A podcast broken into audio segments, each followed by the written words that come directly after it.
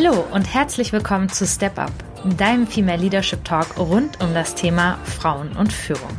Ich bin Nora Ast, ich bin Wirtschaftspsychologin und systemische Therapeutin und unterstütze mit meinem Unternehmen Leading Mindfully Führungskräfte im Finden und Leben eines mutigen und authentischen Führungsstils.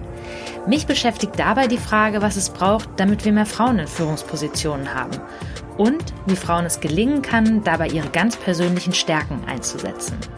Um hier spannende und vielfältige Antworten zu finden, spreche ich in diesem Podcast mit unterschiedlichen Gesprächspartnern und Gesprächspartnerinnen. Ich freue mich, dass ihr dabei seid und wünsche euch viel Spaß.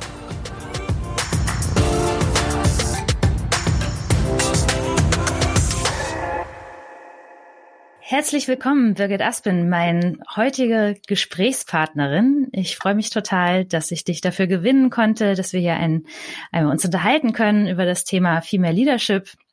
Und äh, du bist ja seit Anfang 2020, also seit dem ersten ersten, ganz genau genommen Mitglied des Vorstands der Gegenbauer Unternehmensgruppe, ein Unternehmen, das ähm, ja zu den führenden Anbietern im Bereich des Facility Management gehört, mit Sitz in Berlin. Und wenn ich korrekt recherchiert habe, mhm. habt ihr so um die 18.000 Mitarbeiterinnen. Genau. Ja, herzlich willkommen.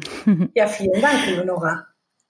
Ja, und ich freue mich total auf unser Gespräch heute, weil ich würde einfach sagen, wenn man dich erlebt in deiner Führungsarbeit, bist du einfach Führungskraft aus Überzeugung und mit voller Leidenschaft dahinter. Darf ich das so sagen? Absolut, das darfst du so sagen. Ja, ich liebe wirklich meinen Job. Ja, also bevor wir jetzt, wo wir schon da sind, können wir da auch gern kurz drüber reden. Was, äh, ja, was liebst du einfach am Führen? Was, was man ja auch merkt in deiner, in deiner Ausstrahlung, wenn du führst. Was, was treibt dich da? Was mhm. erfreut dich jeden Tag an deinem Job? Also ich, ähm, ich finde es völlig faszinierend, mit Menschen zusammenzuarbeiten, weil ich äh, tief davon überzeugt bin, dass jeder Mensch Potenziale hat und, und die gilt es einfach zu entwickeln. Und da bin ich gerne dabei und fördere das gerne. Und äh, ich habe in meiner Zeit festgestellt, dass es nicht immer nur eine Frage des Wollen, äh, des Wollens und des Könnens, sondern eben auch des Dürfens. Und als Führungskraft habe ich die Möglichkeit, äh, für das Letztere Räume zu schaffen. Und das macht mir einfach unfassbar Freude zu sehen, wie Mitarbeiter sich entwickeln. Und am meisten freue ich mich darüber, wenn Mitarbeiter sich so entwickeln, dass sie mich als Führungskraft gar nicht mehr brauchen. Also dass sie, dass sie sich dahin entwickeln können, wo sie ihre beruflichen und auch persönlichen Wünsche realisiert wissen. Das, das macht mich dann ganz besonders stolz auch. Und dafür kann ich mich auch tatsächlich begeistern. Ich sage immer, das ist fast Teil meiner Motivation, sowas zu sehen und ähm, auch mit den Menschen dann in den Dialog zu gehen. Das ist eigentlich das, was mich immer wieder antreibt. Und das kannst du, ich habe ähm, das eben vorenthalten, äh, dein, dein Vorstandsressort äh, ist ja das Thema Human Resource Management, auch vorher schon in, ja. warst du ja in leitenden Positionen im Bereich Human Resource Management. Also hast du sagen eine, eine Doppelfunktion, aus der du das steuern kannst, Potenziale zu entwickeln. Absolut. Also da ist wirklich ähm, meine Berufung zum Beruf geworden und das macht es für mich dann auch äh, so attraktiv. Das muss ich einfach sagen. Also gerade im, im HR-Umfeld geht es ja darum, die Potenziale von Menschen zu erkennen und auch den Menschen als solchen zu erkennen. Was bringt er mit? Was will er? Was kann er? Und, und dann wirklich diese Räume zu schaffen. Und wenn man jetzt noch mal ganz viele Jahre zurückblickt, ich glaube, so deine erste Führungsposition hattest du ja so ungefähr, ich habe nochmal guckt in deiner Biografie, so zehn ja. Jahre nach, nach deinem Studienabschluss? Eigentlich direkt danach. Ich kann mich noch ganz gut daran erinnern, als ich mein Studium äh, beendete. Ich habe ja gar nichts mit Personal studiert, sondern war eigentlich eher im Marketing und internationalen Management unterwegs und hatte mir fest vorgenommen, eine Rolle zu übernehmen, so internationaler Vertrieb für Großanlagen. Das war mein ganz klar erklärtes Ziel.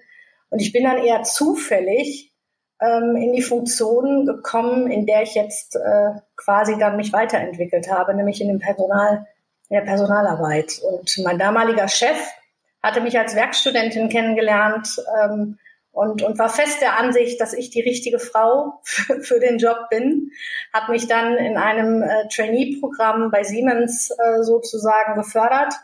Und ich habe dann direkt nach diesem Trainee-Programm tatsächlich meine erste Führungsaufgabe übernommen.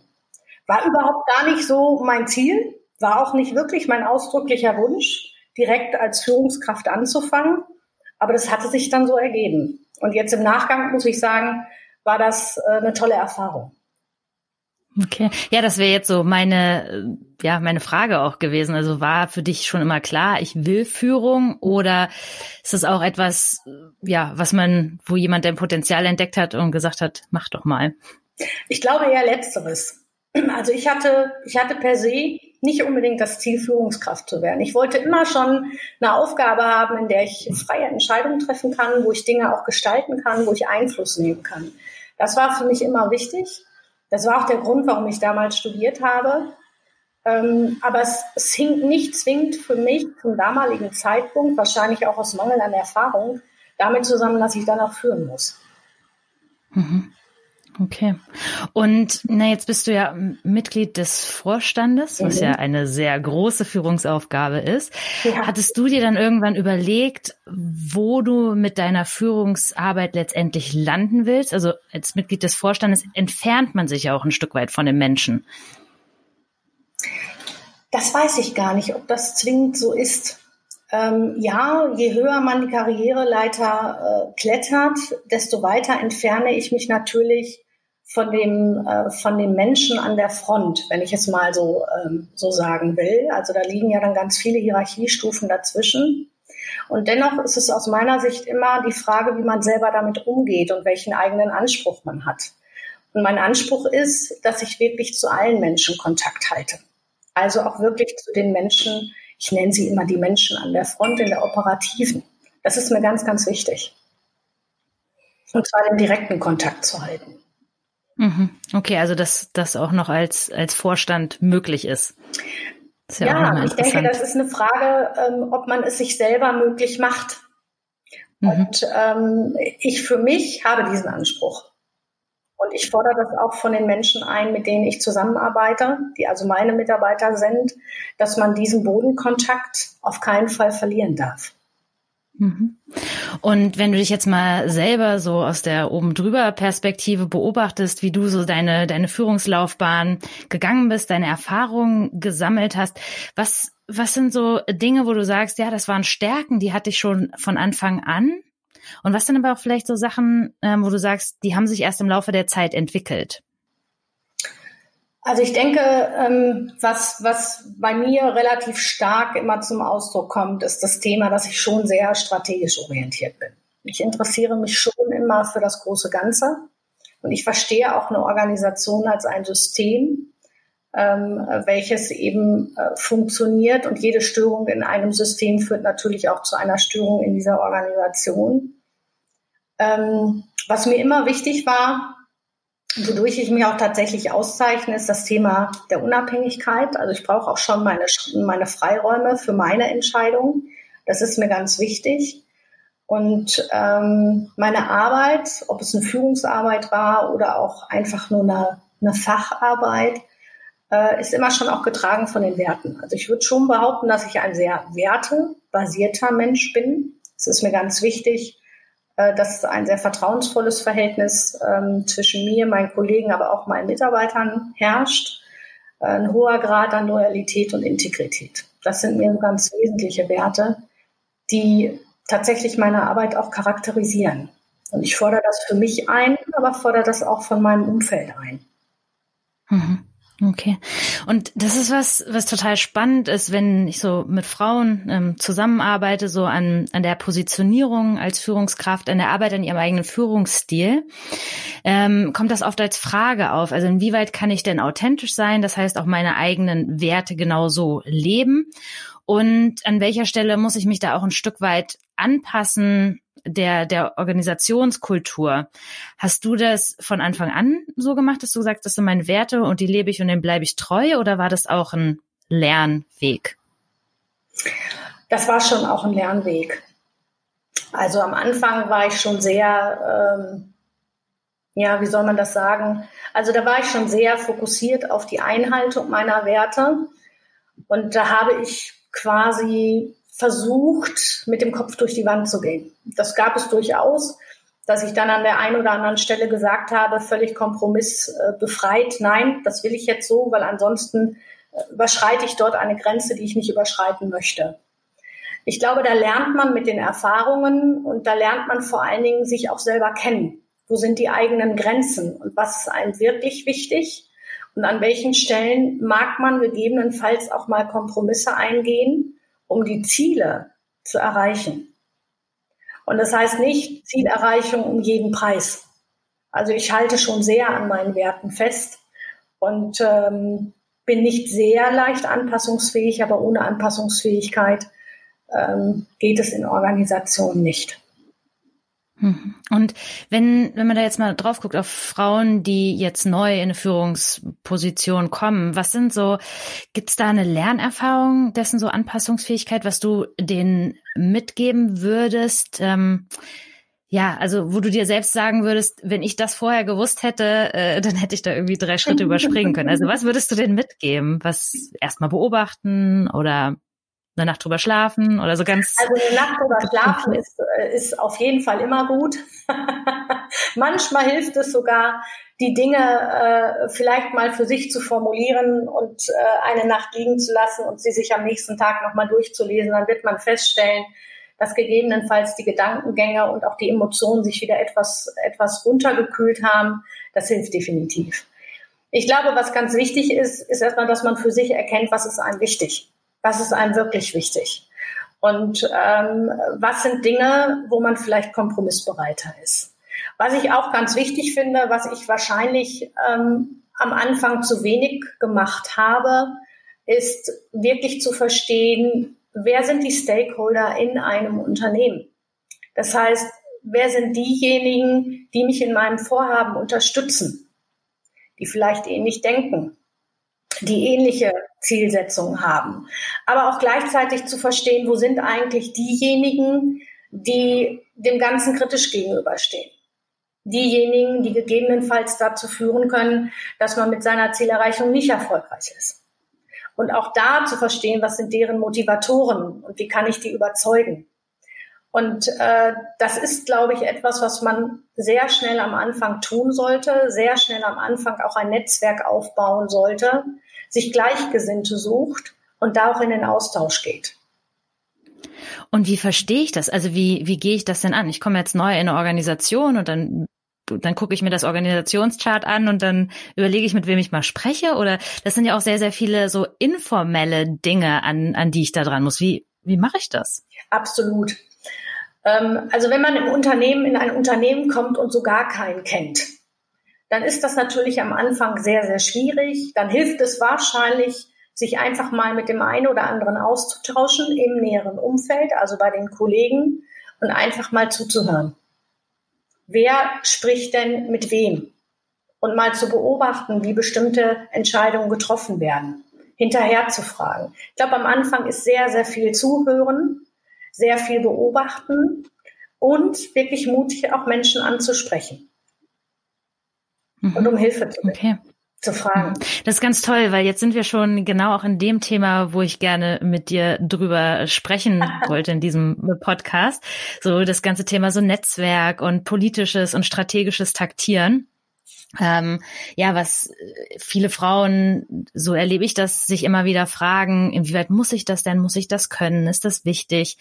Und ja, also hast du, glaube ich, schon ganz gut beantwortet. Es ist wichtig, um seine eigenen Interessen oder die Interessen, die man verfolgt, sind ja nicht immer nur unbedingt die eigenen, sondern auch die, wo man ähm, viel, viele Interessen unter einen Hut bringt, aber wenn ich die gut durchsetzen will.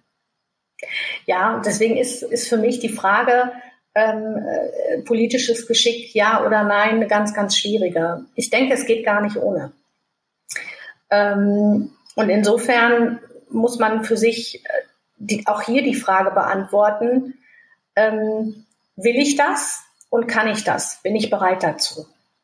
Wenn ich diese Frage mit einem klaren Nein beantworte, dann wird es sehr, sehr schwierig sein, äh, die Ziele, die Aufgaben und die Themen, die man hat, die man voranbringen möchte, wirklich tatsächlich umsetzen zu können. Und jetzt ist nochmal die Frage, was ist denn politisches Taktieren? Was wäre das? Also was ist das für dich? Naja, für mich, äh, das ist das, was ich vorhin versucht habe, schon mal rüberzubringen. Wirklich sich die Frage zu stellen, wer im Unternehmen trägt zum Ziel bei, zum Erreichen der Aufgabe bei? Wer teilt ähnliche Vorhaben, ähnliche Einstellungen, wenn ich zum Beispiel das Ziel habe, eine Unternehmenskultur positiv zu bereichern, indem ich sie wertschätzender und auch respektvoller gestalten möchte, dann muss ich mir Menschen im Unternehmen suchen, die das mittragen.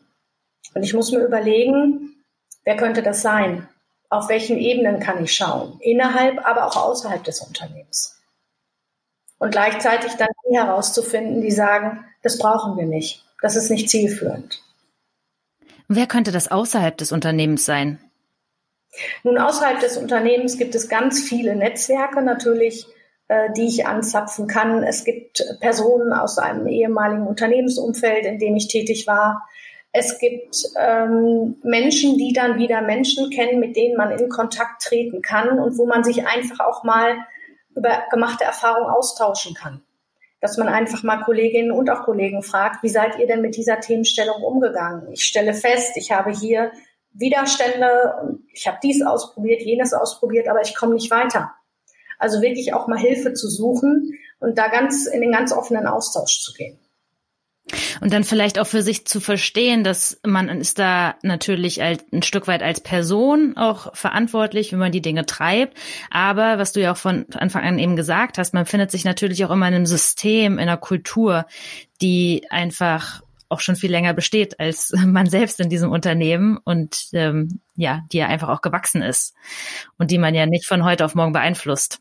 Ja, das muss man auch respektieren. Ich glaube, die zentrale Frage ist immer, wenn ich eine Unternehmenskultur vorfinde, ähm, ist die ja gewachsen. Kultur entsteht ja aus den Menschen, die in dieser Kultur leben. Natürlich auch aus Führungskräften, die diese Kultur über ihr, ihre Vorbildfunktion entsprechend prägen. Und dann muss ich mir die Frage stellen, wie stehe ich zu dieser Unternehmenskultur? Kann ich mich damit arrangieren? Nicht alles in einer Unternehmenskultur wird mir gefallen. Aber da gilt es sich dann auf das zu fokussieren, was schon sehr, sehr gut ist, was erhaltenswert ist und sich dann zu fragen, was braucht es eigentlich, um in der Zukunft auch weiterhin erfolgreich zu sein? Also um was ist diese Unternehmenskultur eigentlich noch zu bereichern? Und wenn man so dran geht, glaube ich, ist man etwas erfolgreicher, als wenn man jetzt sagt, ich habe jetzt die Lösung und die setze ich jetzt durch. Komme, komme da was, was wolle. Das, das wird nicht, das wird nicht glücken. Und in dem Umfeld spielt für mich politisches Geschick eine ganz, ganz große Rolle. Und würdest du von dir selbst sagen, dass dieses politische Geschick bei dir von Anfang an da war? Oder ist das schon auch was, was man lernen muss und was gehört dazu? Du hast ja eben schon gesagt, also man muss mutig andere ansprechen. Ähm, ich würde mal sagen, ich habe das gelernt. Zum Teil auch sehr schmerzhaft gelernt. Das muss man einfach so sagen. Äh, äh, insbesondere in den Momenten, wo ich, wo es mir nicht gefallen hat. Und das fällt mir heute auch immer noch nicht leicht. Ja, also ich, ich würde nicht behaupten, dass ich, äh, dass ich eine, äh, eine erfahrene Politikerin bin, sondern es sind für mich heute noch bewusste Entscheidungen, äh, auf die ich mich vorbereite. Auch auf diese Gespräche bereite ich mich entsprechend vor. Und insofern fällt es mir heute noch nicht leicht. Äh, und wenn ich mich frage, warum, äh, politisches Geschick ist für mich immer auch ein Stück weit eine Frage der Moral. Ne? Also politisches Geschick kann man ja als, als unaufrichtig, als manipulierend und letztendlich auch als eigennützig äh, ähm, kann sich das anfühlen.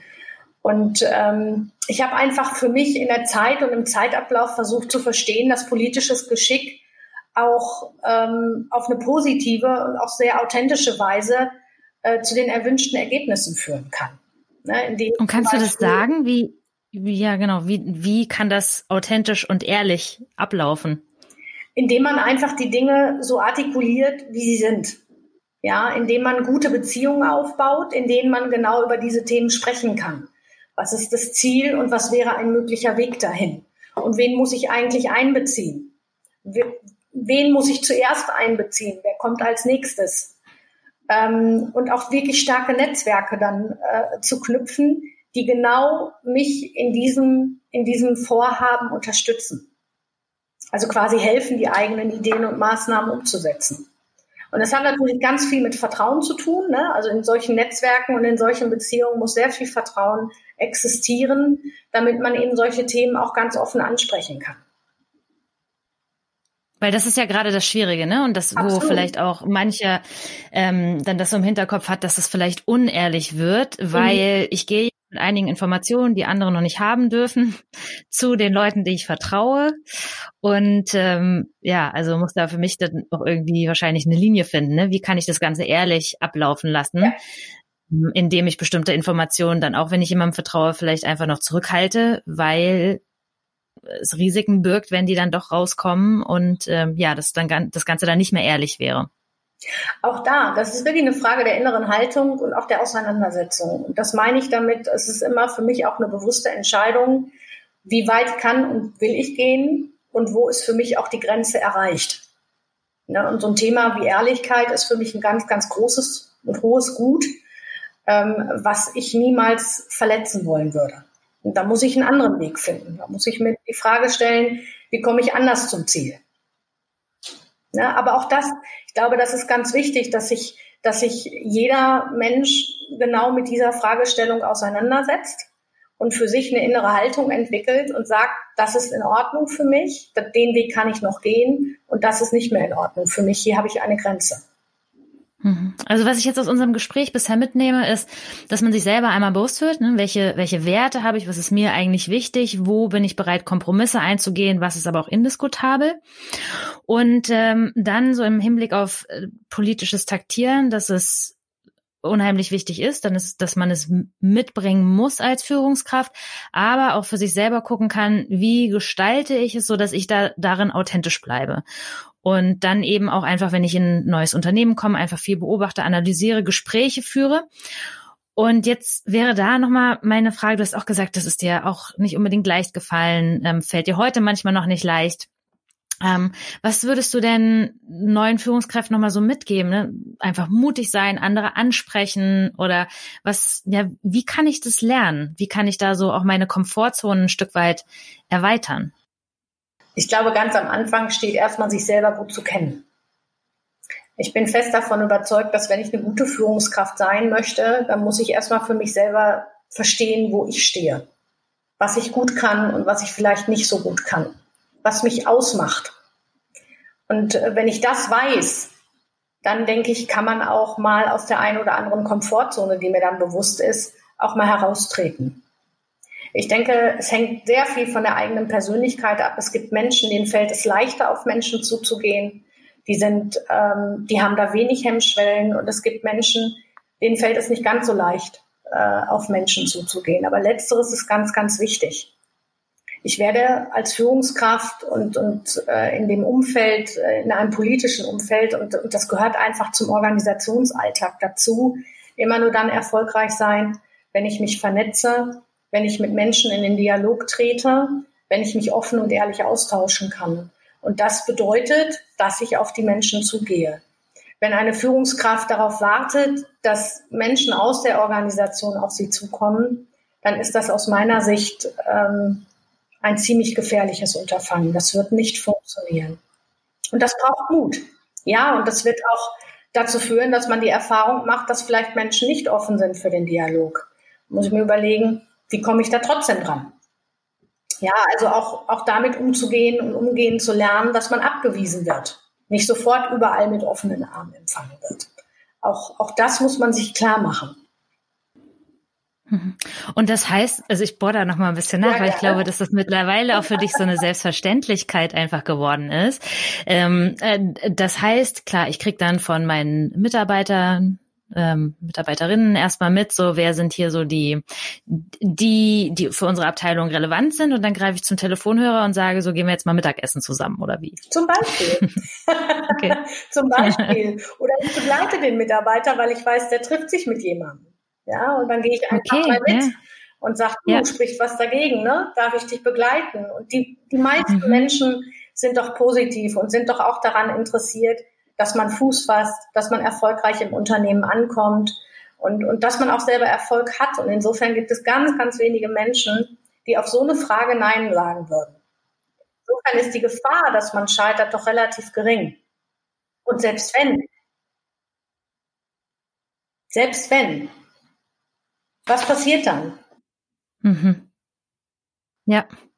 Okay, ja, spannend. Und jetzt ähm, noch eine ganz spannende Frage, die halt auch echt immer wieder viele Frauen bewegt in, in dem Feld ist, wie sieht es denn aus, wenn ich dann in, in so Gremien sitze, in Führungsgremien und da sind halt einfach auch sehr viele männliche Mitspieler. ja, gibt's da andere Spielregeln, die ich irgendwie kennen muss? Bleibe ich einfach bei mir selbst? Inwieweit muss ich mich da anpassen? Kannst du da ein bisschen aus dem Nähkästchen plaudern?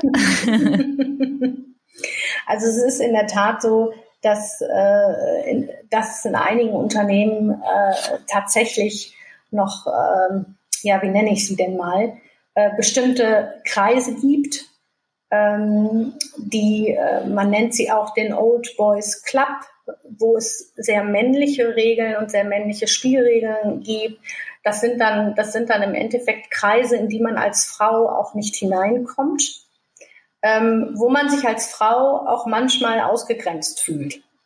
Und dann ist ja die, die spannende Frage, will ich mich jetzt irgendwie anpassen, um Teil dieser Kreise zu werden? Oder aber sage ich, nein, ich gründe mein eigenes Netzwerk. Ich schaue selber, welche Spielregeln denn dann in diesem Netzwerk herrschen und grenze mich ganz bewusst ab. Mhm. Und ich glaube. Und manchen. Ja. Sorry. Nee, sorry, bitte.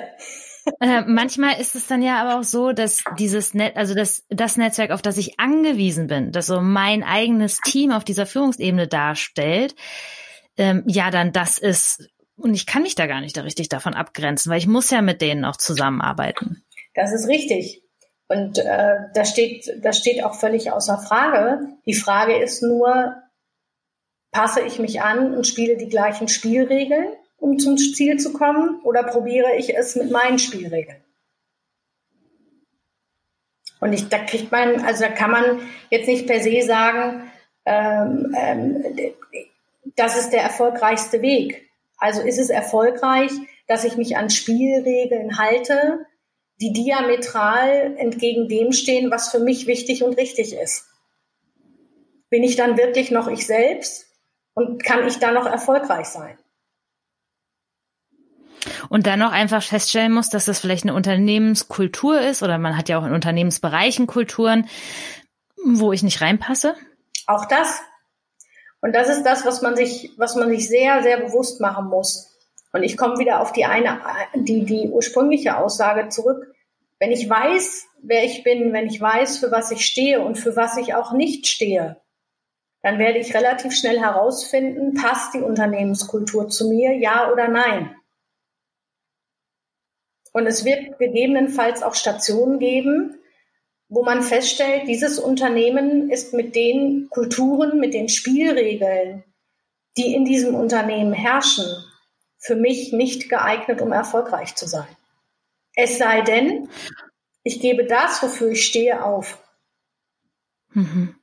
Und wenn ich jetzt so eine Entscheidung für mich getroffen habe, ne, ich passe da nicht, mhm. das passt nicht zu meinen Werten und ich kann da nicht authentisch bleiben, dann ist es ja trotzdem auch ratsam, wenn ich dann die Entscheidung treffe, ich orientiere mich dann anderweitig um, das nochmal für sich zu, zu verarbeiten, um auch wiederum was für sich selbst zu lernen. Absolut. Würde ich jetzt mal so denken. Was, wie geht man dann vor? Also sucht man sich dann einen guten Coach oder macht man einfach selbst ein bisschen Selbstcoaching oder wie, ja, wie, wie, äh, ja, um halt auch daraus zu lernen, ne, für sich ja, selbst. So, also was, ich, was, was macht man damit? Also die Grundvoraussetzung ist ja erstmal, dass man überhaupt reflektieren kann, was passiert ist.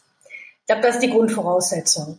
Und wenn ich für mich feststelle, ich komme da irgendwie nicht zum Ziel, ich, ne, ich, ich kann das nicht reflektieren und irgendwie ähm, äh, stelle ich diese Schuldfrage und sehe die Schuld im Unternehmen und nicht bei mir, dann empfehle ich immer in den Austausch mit anderen zu gehen. Und da bieten sich ganz viele Möglichkeiten an. Also man kann das im Freundeskreis tun, man kann das im familiären Umfeld tun. Und, und, und wenn da keine Möglichkeiten sind, kann ich mich natürlich auch an einen externen Dritten wenden, einen Coach, an einen Mediator, an einen Supervisor.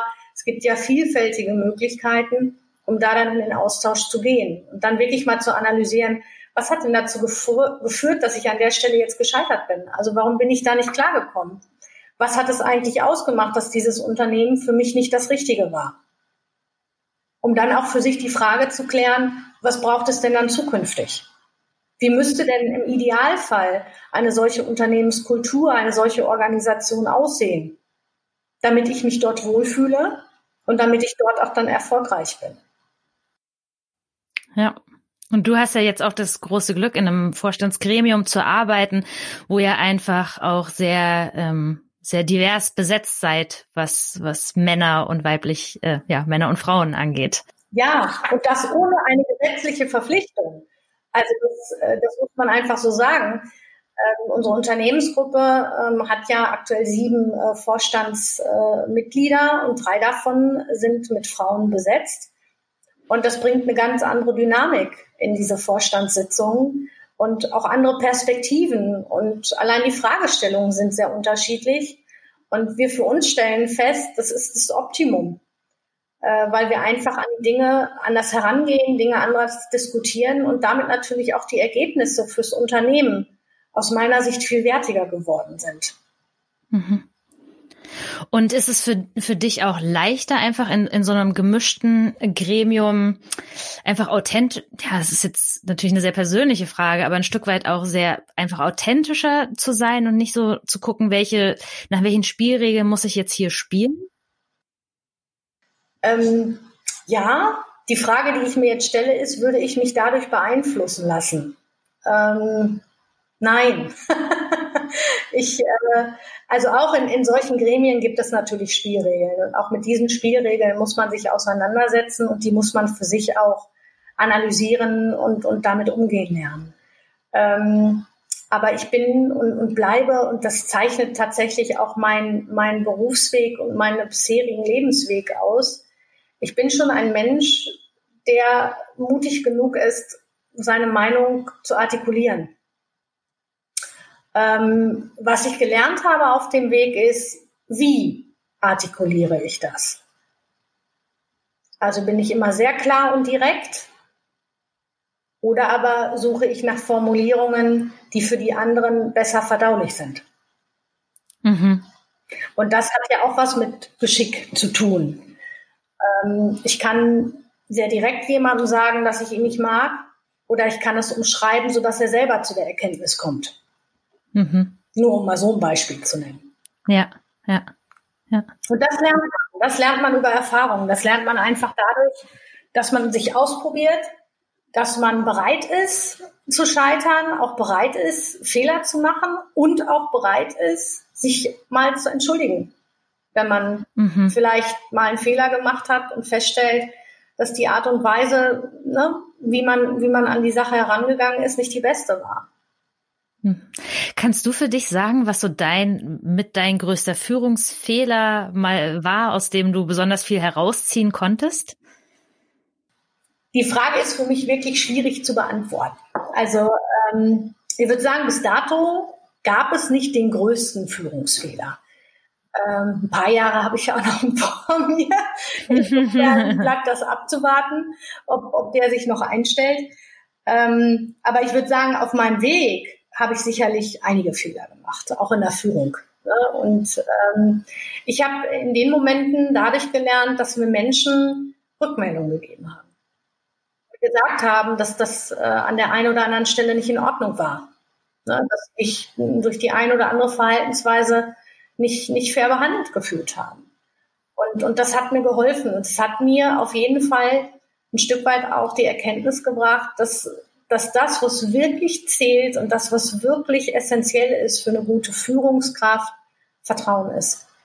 Man muss in dem Umfeld tatsächlich dafür Sorge tragen, dass Vertrauen existent ist, dass eine Basis existiert, dass Mitarbeiter sich auch trauen, äh, einer Führungskraft Rückmeldung zu geben. Mhm. Und ähm, wenn ich was gelernt habe, dann das. Das ist ja total spannend, weil ähm, was Frauen ja, jetzt können wir da natürlich äh, diskutieren, die ganzen Stereotypen, aber Frauen ja sehr häufig auch nachgesagt wird, ist, dass sie sehr gut sind, so in der, in der Beziehungspflege, im Beziehungsaufbau.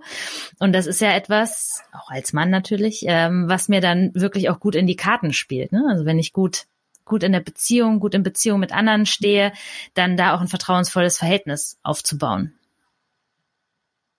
Die Frage ist nur, ist das abhängig vom Geschlecht?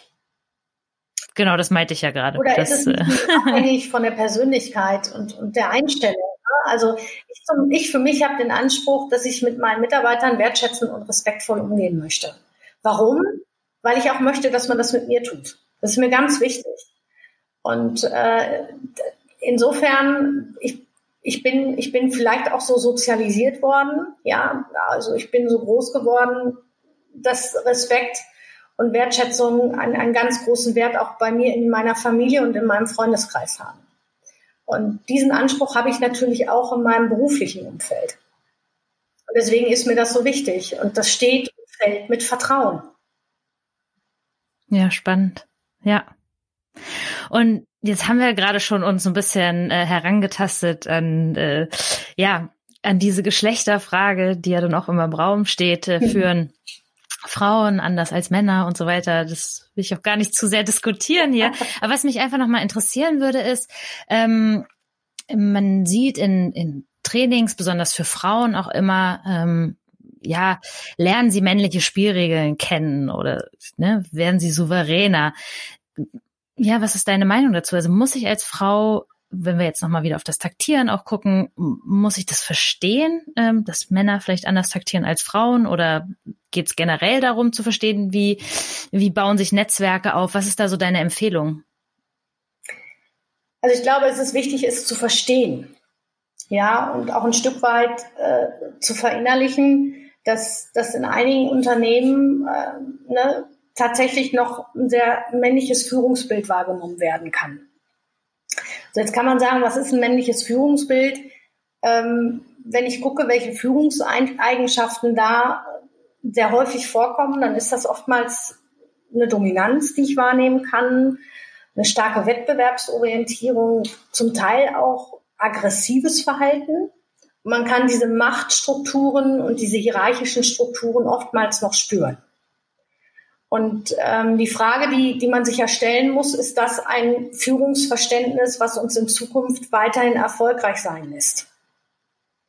Ähm, und ich bin da fest von überzeugt, dass nein. Das heißt, wir werden diese Führungskultur aus meiner Sicht ähm, eher dahin bringen müssen, dass wir wegkommen von dieser Wettbewerbsorientierung, dieser ausschließlichen und eher in so eine kooperative äh, Form finden müssen, wo wir Innovationskultur und auch Fehlerkultur haben und wo aus meiner Sicht äh, Ziele erreicht werden, indem wir uns gegenseitig unterstützen und uns gegenseitig auch verstehen. Also das Thema Empathie wird eine viel größere Rolle spielen. Auch die Art und Weise, wie wir kommunizieren und, äh, und auch hier äh, die Art und Weise, wie wir uns vertrauen. Und das sind ja doch oftmals Eigenschaften, die eher einem, einem weiblichen Duktus zugeschrieben werden. Und insofern äh, wäre für mich äh, das Ziel, dass man sagt, man nimmt aus beiden Welten das Beste das heißt, man, man versucht jetzt die Unternehmenskultur ein Stück weit um diese weiblichen Charaktereigenschaften zu bereichern, äh, um damit auch andere Dynamiken ins Team zu bringen. Das heißt für mich aber auch, dass die Dinge, die heute eher noch das Führungsbild charakterisieren, dass doch eher männliche Eigenschaften sind, dass man die nicht komplett wegnimmt, sondern dass man wirklich aus beiden Welten äh, das Beste nimmt und das zueinander führt und daraus was ganz Neues macht. Genau, klar. Im Zweifelsfall kannst du innovativ sein, aber wenn du dann nicht wettbewerbsorientiert bist und da ähm, auch mal versuchst, deine Ideen gegen andere Mitbewerber am Markt durchzusetzen, dann führt das ja auch nirgendwo hin. Absolut. Also am Ende geht es mhm. ja eigentlich um diesen Perspektivenwechsel. Es geht ja mhm. an sich darum, dass man eben diese unterschiedlichen Sichtweisen und auch Erfahrungen austauscht. Und das auf Augenhöhe. Und äh, insofern ist für mich diese Gender-Frage gar nicht so sehr die relevante. Für mich geht's, ist, kann das ja immer nur Teil auch sein, äh, von, von, einer, von einer Fragestellung Vielfalt ins Unternehmen zu bringen. Und Gender ist ja ein Teilbereich, aber nicht mhm. alles. Ja, klar, auf jeden Fall. Das ist jetzt der Bereich, auf den wir uns jetzt hier gerade konzentrieren. ja, klar, und auch von wem auch diese Dinge gelebt werden. Es gibt ja auch durchaus Frauen, die eine sehr klare ähm, Wettbewerbsorientiertheit und Härte an den Tag legen und Männern, die ganz kooperativ führen. Es geht, glaube ich, letztendlich ähm, um eine gute Durchmischung Absolut. dieser Eigenschaften. Absolut. Mhm. Und am Ende spielen immer wieder die Persönlichkeiten des Menschen eine Rolle. Und natürlich sind die Menschen aufgrund ihres Geschlechts sozialisiert worden. Es hat ganz viel mit Rollenbildern zu tun, die in unserer Gesellschaft, gerade auch in Deutschland, noch sehr geprägt sind. Und äh, ich denke, das ist genau das Herausfordernde für Männer und Frauen, sich aus diesen Rollenbildern zu lösen. Und dazu gehört ganz viel Mut und ganz viel Kraft. Was macht ihr, also das ist jetzt natürlich äh, eine etwas schnittige Frage, aber was macht ihr denn konkret ähm, bei euch? Ähm, ich weiß ja, dass ihr auch einiges macht im Unternehmen, um genau das zu erleichtern. Was sind so die ersten Schritte, Maßnahmen, die ihr so ergriffen habt, um, um das ein bisschen aufzubrechen und leichter zu machen für eure Mitarbeitenden? Also in unserer Unternehmensgruppe steht Vielfalt für uns seit jeher an ganz, ganz höchster Stelle. Ähm, das liegt einfach daran, dass wir fast 100, über 110 Nationen bei uns beschäftigen. Das heißt, wir beschäftigen uns seit jeher damit, ähm, wie wir mit, mit der Unterschiedlichkeit von Menschen, sei es kulturell, sei es religiös, sei es aber auch genderbedingt, umgehen. Und der Vorstand hat für sich ähm, erkannt, dass das natürlich auch das Thema Gender, aber auch das Thema Kultur eine ganz wesentliche Rolle spielt. Und äh, haben dann ganz bewusst, obwohl sie diese gesetzliche Verpflichtung gar nicht hatten, wie zum Beispiel börsennotierte Unternehmen, äh, sich diese Selbstverpflichtung ähm, aufgetragen und dann eben drei Vorstandsfunktionen wirklich mit Frauen besetzt, ganz bewusst und wissentlich. Und ähm, keinesfalls ne, unter Vernachlässigung der dafür erforderlichen Kompetenzen.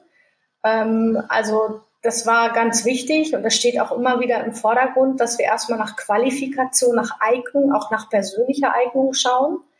Und wenn wir dann feststellen, ähm, bei gleicher Eignung und gleicher Qualifikation gibt es auch Frauen, dann entscheiden wir uns ganz bewusst und wissentlich für Frauen.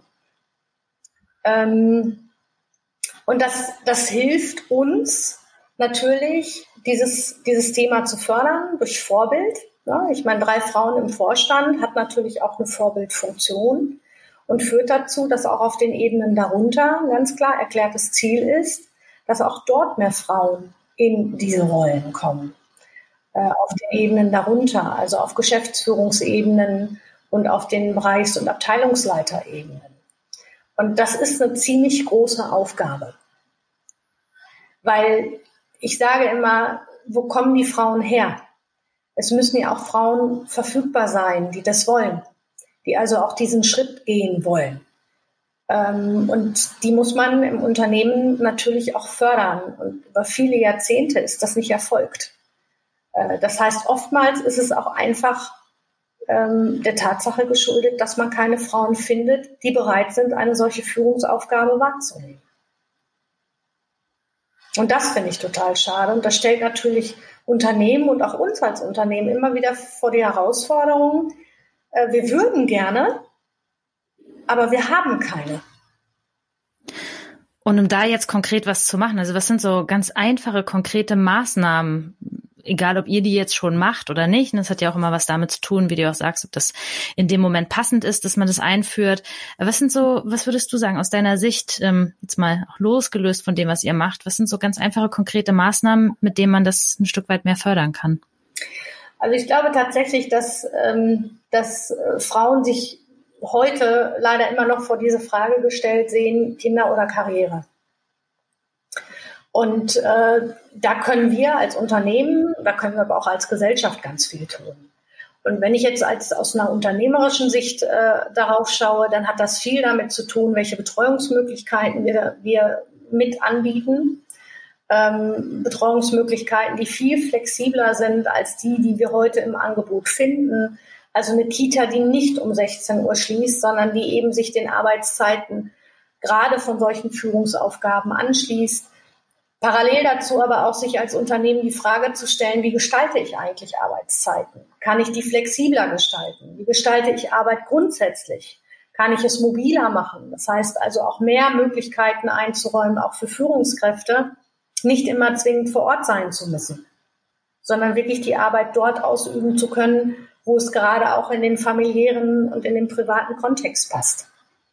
Und ich glaube, was ein Unternehmen, wozu ein Unternehmen auch beitragen kann, ähm, zusammen mit Gesellschaft, ist wirklich dieses Rollenbild aufzulösen. Dieses Rollenbild, das typischerweise in Deutschland noch sehr vorherrschend ist, die Frau erzieht die Kinder und bleibt zu Hause. Und der Mann macht Karriere und sorgt finanziell für die Familie. Dieses Rollenbild existiert noch sehr, sehr stark in Deutschland. Und so ist es auch für Männer ganz, ganz schwierig, wirklich mal die Frage zu adressieren in einem Unternehmen und zu sagen, ich würde gerne in Elternzeit gehen und ich würde mich gerne um die Betreuung meiner Kinder kümmern. Und ja, dafür würde ich gerne in Teilzeit gehen. Oftmals sieht sich ein solcher Mann gegenüber einer Abwertung im Umfeld ausgesetzt.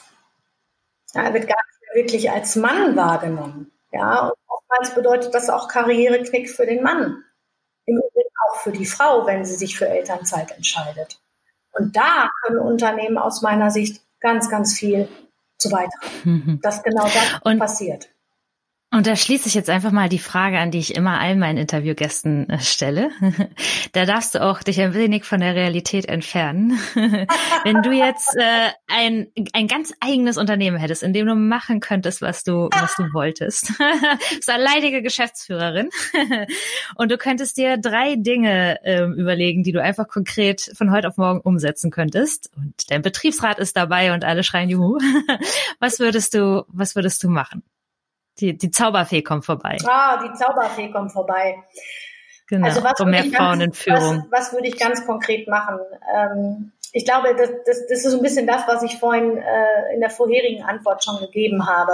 Ich würde faktisch auf jeden Fall für Betreuungsmöglichkeiten sorgen, die rund um die Uhr verfügbar wären. Also 24-7, 365. Äh, sodass, es, sodass das gar kein Grund mehr sein kann, zu sagen, ich will den Job nicht machen. Ähm, ich würde definitiv äh, Führungsarbeitsplätze einrichten, die auch teilbar sind. Das heißt, ich würde wirklich auch über Job äh, äh, ähm, Sharing, Sharing äh, ähm, nachdenken, wo ich sage, eine Führungsfunktion muss nicht nur von einem wahrgenommen werden, kann vielleicht auch von zwei oder drei Menschen wahrgenommen werden. Das kann eine Riesenbereicherung sein. Ähm, auch das würde ich äh, tatsächlich versuchen, salonfähig zu machen. Ähm, und ich würde tatsächlich auch gucken, was kann ich als Unternehmen tun, um diese Doppelbelastung, die im privaten Umfeld stattfindet, ein Stück weit abzufedern. Sei es durch besondere Dienstleistungen, sei es durch äh, äh, sonstigen Support, der erforderlich wäre, um den Frauen und auch Männern diese Möglichkeiten zu geben, sich da auch persönlich ein Stück weit zu realisieren. Also eine fantastisch wundervolle Welt. Sehr schön. Danke für die kreative Beantwortung der Frage. ja, okay. Gibt es ähm, noch irgendwas, äh, was, was ich dich noch hätte fragen können? Ähm, oder was du auch gerne noch Frauen, die so überlegen, soll ich Führungskraft werden oder nicht, was du denen noch aus, mit auf den Weg geben möchtest, würdest? Also was ich, was ich eigentlich jedem Menschen, ja, auf den Weg geben möchte, ähm, der interessiert ist, Karriere zu machen, sich diese Entscheidung ganz bewusst zu machen. Was heißt das für mich, wenn ich Karriere mache? Und äh, ich glaube, diese bewusste Entscheidung, die, die muss man für sich treffen, weil der Invest ist hoch und der bleibt auch hoch. Und man muss wirklich Freude daran haben. Freude daran haben, auch diese Verantwortung übernehmen zu wollen die mit ganz vielen Einschränkungen auch zu tun hat. Und das würde ich sagen, ist völlig unabhängig davon, ob ich Mann oder Frau bin. Ähm, zweitens, was ich gerne mit auf den Weg geben wollen würde, aber weil es mich selber so umtreibt und für mich persönlich so wichtig ist, sei du selbst und bleib dir treu. Egal, was dir begegnet auf dem Weg. Ähm, das ist nicht immer einfach und das erfordert auch manchmal ganz viel Kraft und auch ganz viel Mut, weil man dann Entscheidungen treffen muss, obwohl man gar nicht weiß, wie es weitergeht. Und meine Erfahrung ist, selbst wenn sich eine Tür schließt, es öffnen sich ganz viele andere Türen. Daran fest zu glauben. Und drittens, vernetzen, vernetzen, vernetzen und mutig sein und um Hilfe fragen. Ja, das waren doch schöne abschließende Worte. Und was ich einfach so wunderbar daran finde, ist, dass wenn, also was ich so rausgehört habe, dass wenn ich als, als Frau Führungskraft bin und ich merke, hm, irgendwie muss ich mich verbiegen und ähm, ich muss irgendwie überlegen, muss ich männlicher agieren, dass das vielleicht auch gar nicht unbedingt sein muss, dass ähm, dass ich mir andere Verhaltenseigenschaften, Verhaltensweisen anlege, sondern dass ich auch einfach für mich reflektiere, passt mein Verhalten und auch meine Werte zu diesem Umfeld? Oder könnte ich in einem anderen Umfeld einfach eine ganz andere, wirkungsvollere Führungskraft sein. Also, dass man das ein, eigene Führungsbild nicht in Frage stellt und überlegt, wo muss ich jetzt, klar, Selbstreflexion ist immer wichtig, aber wo muss ich mir jetzt grundlegend verstellen, sondern dass man eher überlegt, ähm, ist da, stimmt da vielleicht einfach die Passung nicht? Absolut. Weil am Ende wird man nur erfolgreich sein, wenn man sich selber auch treu bleibt. Es hat ja ganz viel mit mhm. Persönlichkeit mhm. zu tun. Ja, wunderbar. Und ich habe da gute Erfahrungen mitgemacht. Also. Aber die auch immer wichtig sind, dass man sie nochmal reflektiert, ne? Also, sonst bewegt man sich ja auch nicht weiter und lernt nicht daraus. Das ist so. Das Leben äh, ist ein Lernpfad. Und wie sagt noch ein gemeinsamer Kollege von uns, mit vielen Lerngeschenken, die auf uns warten. Ja, sehr schön. Ja, ich danke dir für dieses wundervolle Gespräch und denke, dass es auch sehr inspirierend für, äh, für die dann ist, die es hören werden und die sich dann einfach auch nochmal, ja, ermutigen lassen können, da authentisch bei sich selbst zu bleiben. Danke. Ich habe zu danken. Es hat mir sehr viel Freude bereitet.